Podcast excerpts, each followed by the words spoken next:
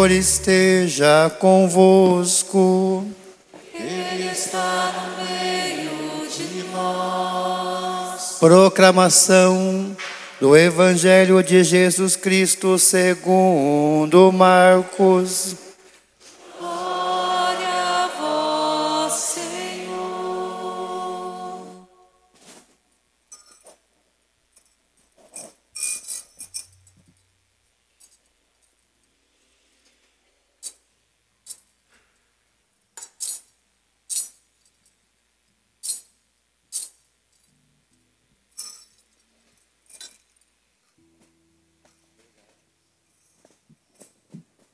Naquele tempo, Jesus se retirou para a beira do mar junto com seus discípulos. Muita gente da Galiléia o seguia, e também muita gente da Judéia, de Jerusalém, da Idumeia, do outro lado do Jordão, dos territórios de Tiro e Sidônia. Foi até Jesus porque tinham ouvido falar de tudo o que ele fazia. Então Jesus pediu aos discípulos que providenciassem uma barca por causa da multidão, para que não o comprimisse. Com efeito, Jesus tinha curado muitas pessoas, e todos os que sofriam de algum mal jogavam-se sobre ele para tocá-lo. Vendo Jesus, os espíritos maus caíam a seus pés, gritando: Tu és o Filho de Deus. Mas Jesus ordenava severamente para não dizerem quem ele era. Palavra da salvação. Glória a vós, Senhor. Queridos irmãos e irmãs, a liturgia hoje nos convida, mais uma vez, mesmo. a entender Jesus como o sumo sacerdote. Ontem nós vimos, né, que Jesus é sacerdote segundo a ordem de Melquisedeque. E a primeira leitura hoje nos fala então que Jesus é sacerdote. O sumo sacerdote perfeito. Que ofereceu a si mesmo em sacrifício. Ele é o sacerdote, ele é o cordeiro. Ofereceu-se a si mesmo por cada um de nós, deu-se por cada um de nós, deu a sua vida por nós. Então o sacrifício dele é perfeito, porque antes os sacerdotes faziam sacrifícios diariamente pelos pecados dos outros e por seus pecados. Jesus fez o único sacrifício de si mesmo. O único para toda a vida. Para que ninguém mais, para nenhum de nós precisasse mais se sacrificar. Ele se sacrificou por nós, deu a sua vida por nós. O único e perfeito sacrifício. Que comemoramos em todas as missas, né? Esse sacrifício, perfeito e único.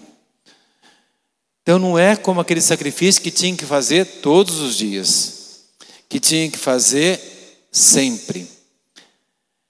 E aqueles sacerdotes às vezes faziam, né, e o povo também faziam sacrifícios, mas eram sacrifícios vazios de significados, porque não ofereciam a si mesmo.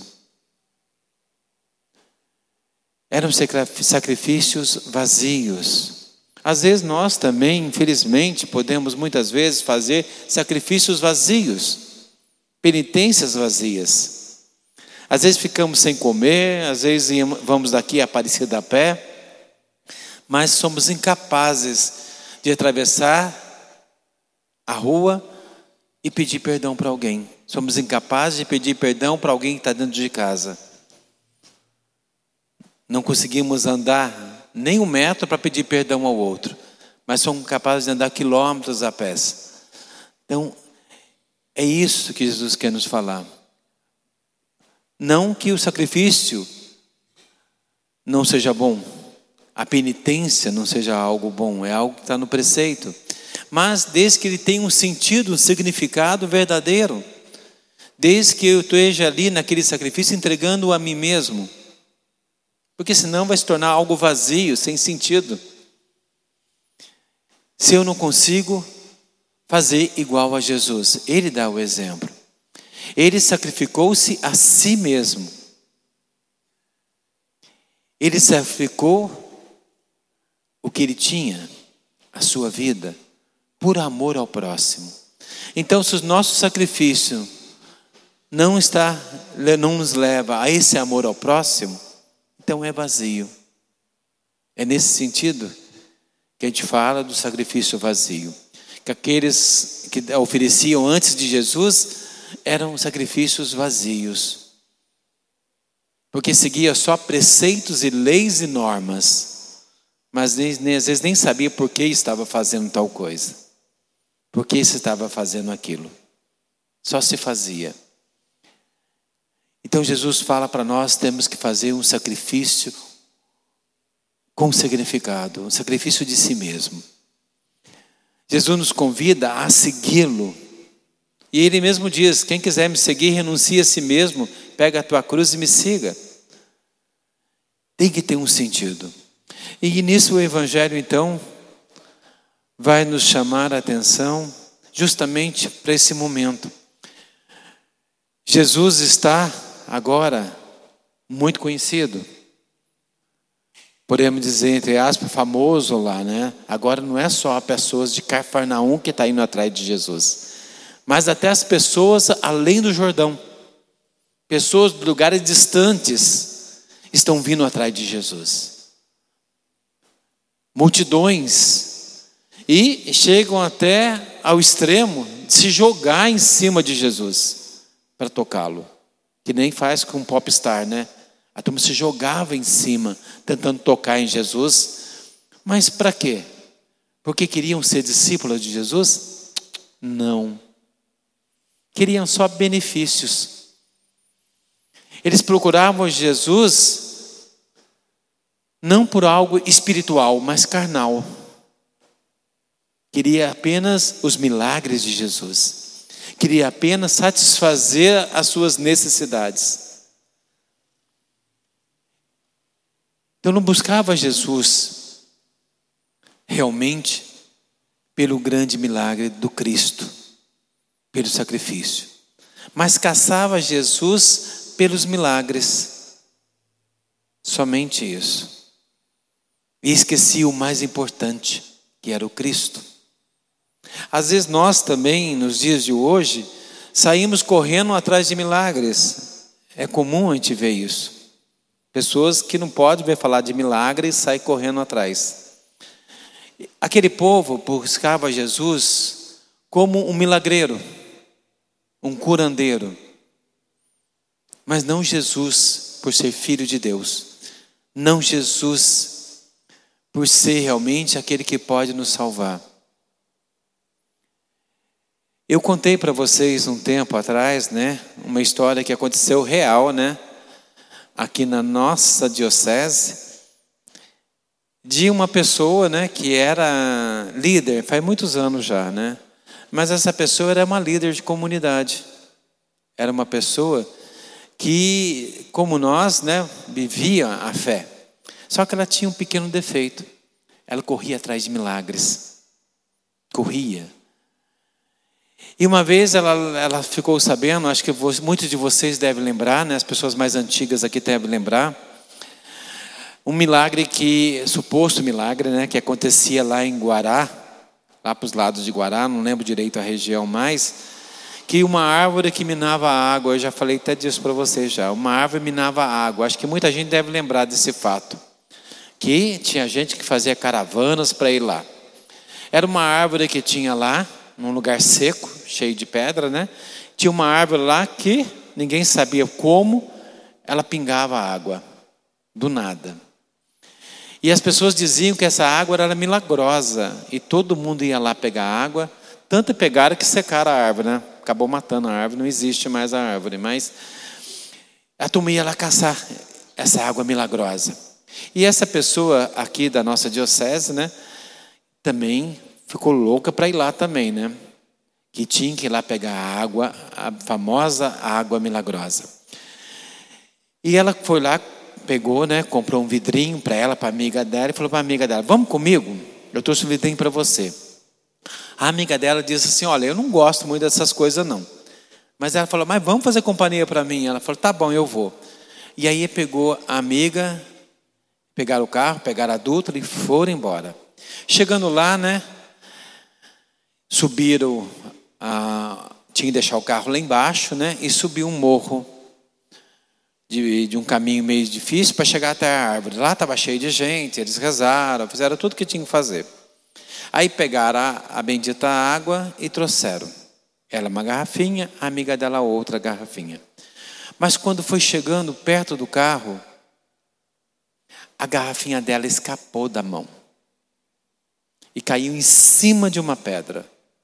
Pá, quebrou tudo, água para todo quanto é lado. E aí ela entrou no carro, entrou chorando, desanimada, dizendo: Acho que é um sinal de Deus, acho que Deus não quer que eu receba a graça, e assim, assim, assim. E aí a amiga dela falou para assim: Olha, fica com a minha água, se isso é importante para você. Pode ficar com a minha, eu não quero. E eu admiro muito você, disse para ela. Você é uma pessoa líder de comunidade, uma pessoa formada que busca, sinceramente, tenta viver a fé. Eu fico admirado você. Você deixa o maior milagre de Jesus, que é a Eucaristia. É como se você deixasse o pão que está na mesa e fosse comer as migalhas que caiu no chão. Não é ridículo, né? Você está comendo pão, caiu migalha no chão, você vai comer as migalhas e deixa o pão lá na mesa. Não tem sentido. E a amiga falou para ela isso. Você está deixando o pão para comer as migalhas que caem no chão, fica correndo atrás de migalhas. Se você tem um pão, que é a Eucaristia, você tem o maior milagre de Jesus, que é a Eucaristia.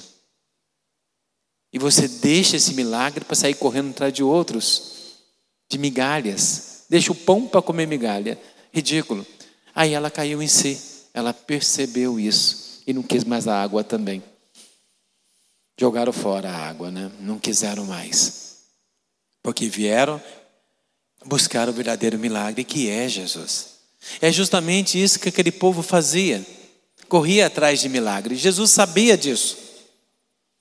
Jesus conhece os nossos corações. Ele sabia que aquele povo que estava atrás dele, e Jesus sabe quando alguém está atrás dele por causa de milagre. Jesus sabe quando alguém está atrás dele por interesse. E aí Jesus, mesmo assim, Jesus arrumou um meio para ajudar aquelas pessoas. Jesus tinha compaixão, a gente via em outros evangelhos. Ele via um monte de ovelhas sem pastor, um povo desorientado, um povo sem saber em que acreditar. E aí ele pediu uma barca, subiu na barca, se distanciou um pouquinho do povo, né? Tomou distância, por quê? Aí ele via todo mundo e todo mundo via ele e ele conseguiria falar e instruir melhor aquele povo. Por verdadeiro caminho, por verdadeiro sentido. Ali no meio tinha pessoas de espíritos maus mesmo ali no meio daquela multidão. Tinha muita gente que queria matar Jesus, a gente já viu isso ontem também. Que queria matar Jesus, estava ali no meio do povo. E muitos chamando Jesus de mestre ou coisa parecida, mas queriam matar Jesus. E tinha os endemoniados também, né? Jesus curou todo mundo que precisava. Porque o milagre ali que Jesus fazia não era para as pessoas acreditar no milagre, mas para as pessoas acreditar na graça e no poder de Deus na sua vida. Era para a pessoa entender que ali estava Deus, que ali era Deus, precisava, mas o povo não entendia. Por isso o demoniado queria falar quem era Jesus e Jesus não deixava, porque não era o momento, aquele povo não estava preparado ainda para entender e compreender isso precisava de uma catequese, precisava de um caminho para fazer, para entender isso. Jesus sabia disso. Então ele começa a fazer essa catequese nesse caminho. E depois, com as suas obras, as pessoas vão entender de fato quem é Jesus. É na caminhada da, da vida, é na caminhada que nós vamos nos convertendo e vamos compreendendo, fazendo uma experiência de Jesus e entendendo quem é Jesus. Por isso Jesus disse para, para os discípulos de João que foram procurá-lo, né, como para Natanael, vem te ver, vem fazer experiência. Ele não falava, vem, vem você pessoalmente ver a minha ação. Então Jesus sempre nos convida à experiência, a experimentá-lo, a entendê-lo, a compreendê-lo. Para não sairmos correndo atrás de milagre, não é o mais importante. Devemos procurar, sim, espiritualmente, o milagre espiritual, o milagre que nos cura a alma, aquele que nos tira da cegueira espiritual, da surdez espiritual. Então Jesus sempre realizava, quando ele fazia o um milagre a alguém em particular, ele fazia geralmente dois milagres uma cura física, mas uma cura espiritual também. Ele dizia: vai e não peques mais. Ele sempre dizia isso. E Jesus nos convida a entender, a compreender, queridos irmãos, que a nossa vida precisamos caminhar com Ele. Renunciar-se a si mesmo e caminhar com Ele, compreender esse caminho de Jesus. Então, Jesus hoje vai nos convidando a buscar cada vez mais esse amor, a entender o sentido. Jesus não nos engana. Nós nos enganamos muitas vezes, mas Jesus sempre nos tenta mostrar a verdade. Sempre nos mostra, às vezes até de maneira mais dura, mas sempre nos mostra o caminho verdadeiro a seguir. E Jesus então nos convida no seu amor. Mas ele tem paciência, ele sabe que nós somos fracos, ele sabe que nós erramos, nós nos perdemos facilmente, mas ele é o pastor atento. O sacerdote, como diz na, na primeira leitura, aquele que intercede a Deus por nós, o nosso grande intercessor. Se nós temos Jesus como nosso sacerdote, como o grande e verdadeiro sacerdote que intercede a Deus por nós, nós temos tudo.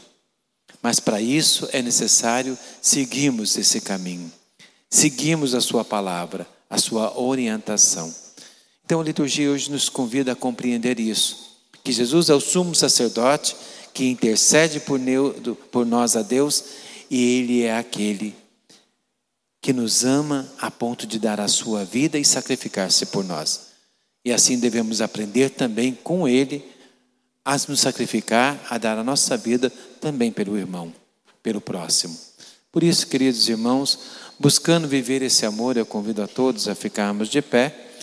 E confiante nesse grande amor também, queremos colocar em Deus os nossos pedidos. Ele fará ele a nossa oração da comunidade.